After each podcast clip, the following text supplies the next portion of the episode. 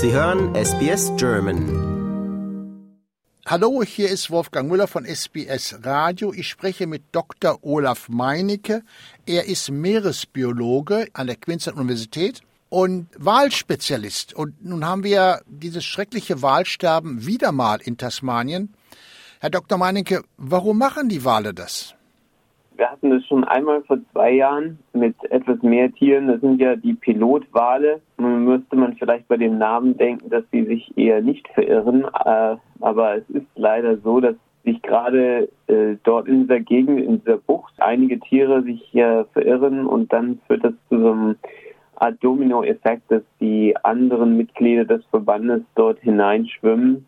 Man muss aber auch dazu sagen, dass es eben um diese Jahreszeit, es ist kein reiner Zufall, dass es jetzt auch wieder passiert, und zwar in den Sommermonaten beziehungsweise Beginn jetzt früher in der südlichen Hemisphäre sammeln sich die Pilotwale zu größeren Verbänden zusammen, weil es nämlich auch die Paarungszeit ist. Und das dient dazu, dass natürlich äh, sich die Tiere genetisch vermischen besser, aber das führt natürlich auch dazu, dass wir verschiedene Verbände haben, die sich überhaupt nicht kennen und wenn dort Chaos ausbricht, das heißt, ein Verband gerät in Panik, dann gerät, geraten die anderen auch in Panik, weil sie sich dann auch nicht mehr, die, sie haben ja individuelle Laute, sie können sich ja auch individuell verständigen mit ihren Freunden und Partnern und die wissen genau, wer wer ist. Aber wenn natürlich da 300 Tiere sind und das sind alle Leute, die sie noch nicht gehört haben und das sind Individuen, die sie noch nicht gehört haben, das ist, als würden wir irgendwo auf ein riesiges Konzert gehen und da bricht Panik aus und jeder schreit das ist dann genau die gleiche Situation. Die verlieren wirklich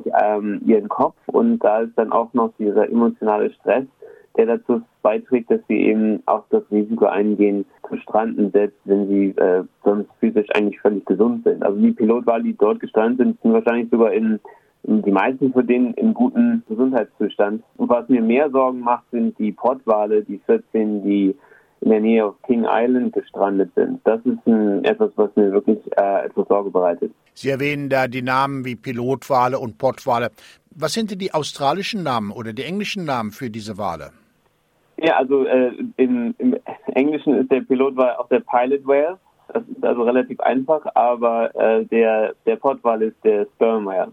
Und äh, es handelt sich um beide, beide Arten sind Zahnwale, also gehören eigentlich zu den Delfinartigen. Und äh, interessanterweise beide Arten jagen auch sehr ähnliche Nahrung, und zwar halt Tintenfische. Die einen große Riesenkalamare, das äh, ist die Spezialität der, der Pottwale und die Pilotwale eher auf Squid, also so kleinere Tintenfische.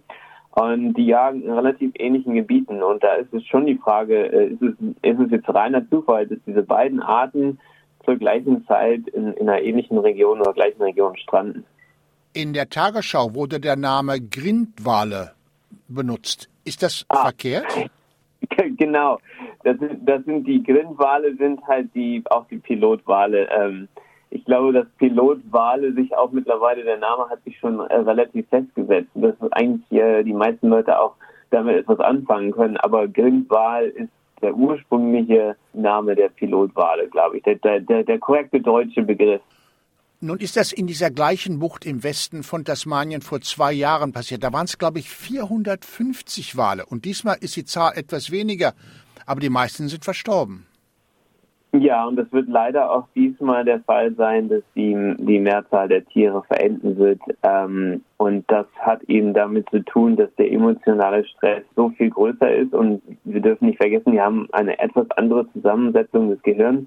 Der Bereich der Emotionalität ist sehr stark ausgebildet. Die äh, Bindungen, die sie zu ihren anderen Verwandten und Freunden aufbauen, sind sehr, sehr stark. Und das ist eben basiert auf diesen emotionalen Verbindungen. Und und da ist dann oft so, dass es im Prinzip die, den Überlebenswillen quasi überschreibt. Und ähm, die Tiere werden dann auch, selbst wenn man sie wieder zurück ins Wasser bringt, dann tatsächlich auch wieder stranden und nicht einfach wegschwimmen. Und das ist natürlich das Problem, wenn man da 300 Tiere hat, da werden wahrscheinlich nur 30 Tiere oder so überleben. Äh, es ist trotzdem natürlich immer noch sinnvoll, die Tiere zurück ins Wasser zu äh, bringen, soweit es möglich ist, und versuchen, einige von denen dann weiter in tieferes Gewässer zu, zu bringen. Das wurde ja auch vor zwei Jahren gemacht und es haben ja auch einige überlebt, aber die Mehrzahl leider nicht.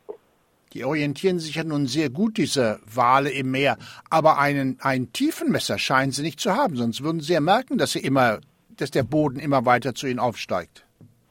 Ja, naja, sie haben eigentlich schon einen sehr guten Tiefenmesser und äh, sind auch für tiefe Gewässer, also 1000 Meter und tiefer, äh, sehr gut angepasst mit dem Echolocation. Es ist nur so, dass in den, gerade in den seichten Gewässern, also man muss sich diese Küstenlinien mal vorstellen, wenn die dort entlang schwimmen, was sie normalerweise ja auch gar nicht tun. Das sind ja eben in tieferen Gewässern, aber es kann sein, dass eben Nahrungsmangel oder ähm, andere Verschiebungen der, der äh, Wasserdynamik äh, sie dazu bringt, dass sie etwas dichter an die Küste kommen. Und wenn man der Küste folgt, dann äh, endet man eben in dieser Bucht und da muss man dann zurückschwimmen. Und das ist auch theoretisch ja kein Problem, aber sie haben ja keine Augen und der einzige wirklich gut ausgeprägte Sinn ist eben das Sonarsystem. Und wenn das dann auf weichen Sandboden und Schlamm trifft, dann gibt es da keine Resonanz. Das heißt, sie können kein Bild von ihrer Umgebung machen und es gibt nicht einfach dann den Weg raus. So, das sind dann vielleicht drei oder vier Tiere, aber die haben dann äh, drei oder vier Verwandte oder Freunde, die ihnen zur Hilfe eilen und die werden da bleiben. Aber die haben auch wieder Verwandte und Freunde und dann entsteht eben dieser Dominoeffekt und das Chaos, dass dann eben alle dort hineinschwimmen. Auch wenn sie wissen, dass sie da eigentlich gar nicht wieder rauskommen. Ich habe auch schon mal gelesen, dass der Mensch vielleicht nicht ganz unschuldig daran ist. Es werden ja auch zum Beispiel so Tests gemacht, ja, für, für, für Gasquellen und Gasvorkommen im Meer. Da wird ja auch Echo verwendet und dann sollen ja auch angeblich U-Boote Geräusche machen und sowas. Könnte der Mensch auch dafür verantwortlich sein, dass die in Angst und Schrecken gejagt werden? Gerade bei den bei den Pottwalen, äh, da, wie ich das schon sagte, das ist, ist schon sehr ungewöhnlich, dass so viele Tiere gleichzeitig an einem Ort stranden. Und es ist in der Tat auch so, dass eines der größten Gebiete überhaupt, das jemals zu diesem Gas and Oil Suche ausgeschrieben wurde, ist nämlich ganz in der Nähe von King Island. Das sind mehrere Tausende von Quadratkilometern und die sollen ab diesem Jahr für, für Gas und für Öl untersucht werden und da werden eben genau diese seismischen Aktivitäten durchgeführt mit den sogenannten ähm, Airblasen, also Luft, kom komprimierte Luft wird da auf den Boden geschossen im Prinzip, um dann ein Bild, ein Kartenbild zu erstellen, was da äh, im Boden drin ist. Und das erzeugt schon, ist eine erhebliche Lärmquelle. Da ist dann aber die Frage, ob es direkten Einfluss hat, weil normalerweise die Tiere dann schon, also in der Regel relativ weit weg davon sind, das Problem ist, dass es schon Einfluss auf die, ähm, auf die Nahrungskette hat. Das ist aber auch sonst im Allgemeinen natürlich viel mehr Lärm im Meer gibt, ist bekannt. Wir haben wesentlich mehr Verkehr und es gibt natürlich auch viel, viel mehr ähm, Aktivitäten im Meer, die es einfach vor 100 Jahren nicht gab. Und da ist durchaus schon ein Problem für die Tiere zu kommunizieren. Und das ist auch bekannt. Zum Beispiel Buckelwale erhöhen ihre Frequenzen äh, in, den, in der Nähe von, von, von Lärm und äh, wie eben jetzt die Pilotwale, die Grindwale und die Pottwale darauf reagieren, äh, die sind noch viel empfindlicher mit ihrem Sonarsystem. Und das äh, ist sicherlich äh, was, was auch zu möglichen äh, Strandungen führen kann. Und es gibt durch, es gibt auch tatsächlich Studien, die nachgewiesen haben, zum Beispiel in Gebieten, wo Militär aktiv gewesen ist, in den Kanarischen Inseln, dass es dort eben genau zu diesen Strandungen von den Grindwein gekommen ist und dass es da auch einen ganz klaren Zusammenhang gab. Aber wir wissen jetzt nicht, was oder ob es zurzeit äh, seismische Aktivitäten in der Nähe von ähm, Tasmanien gegeben hat. Sie sagten aber, dass die Versuche, die gestrandeten Walen zu retten, zwar sehr lobenswert ist, aber letzten Endes von wenig Erfolg gekrönt. Die schwimmen dann alle wieder zurück ans, an diesen Strand. Ja, die schwimmen dann leider wieder zurück ähm, oder stranden dann einige hundert Meter weiter mit Booten hinausgezogen, weiter weg halt aus der Bucht raus.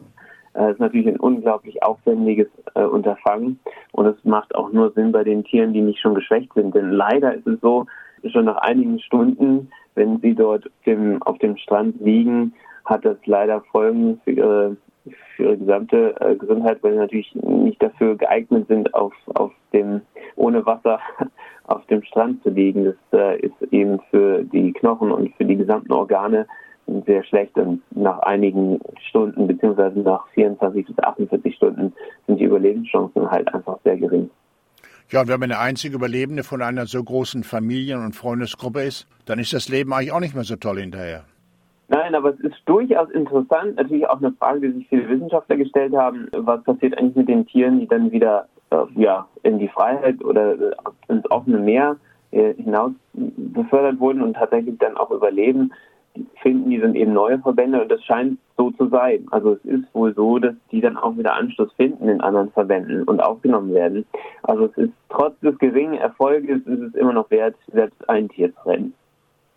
Aber Sie werden sicher zugeben, dass es solche Vorkommen von Waldsterben in Zukunft auch immer noch weitergeben wird.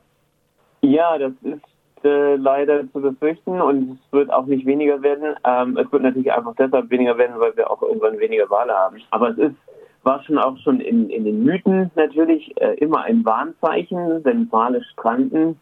Äh, das ist auch sogar bei den Aboriginals hier in Australien bekannt, dass das ein Zeichen ist, dass äh, sich etwas ändert.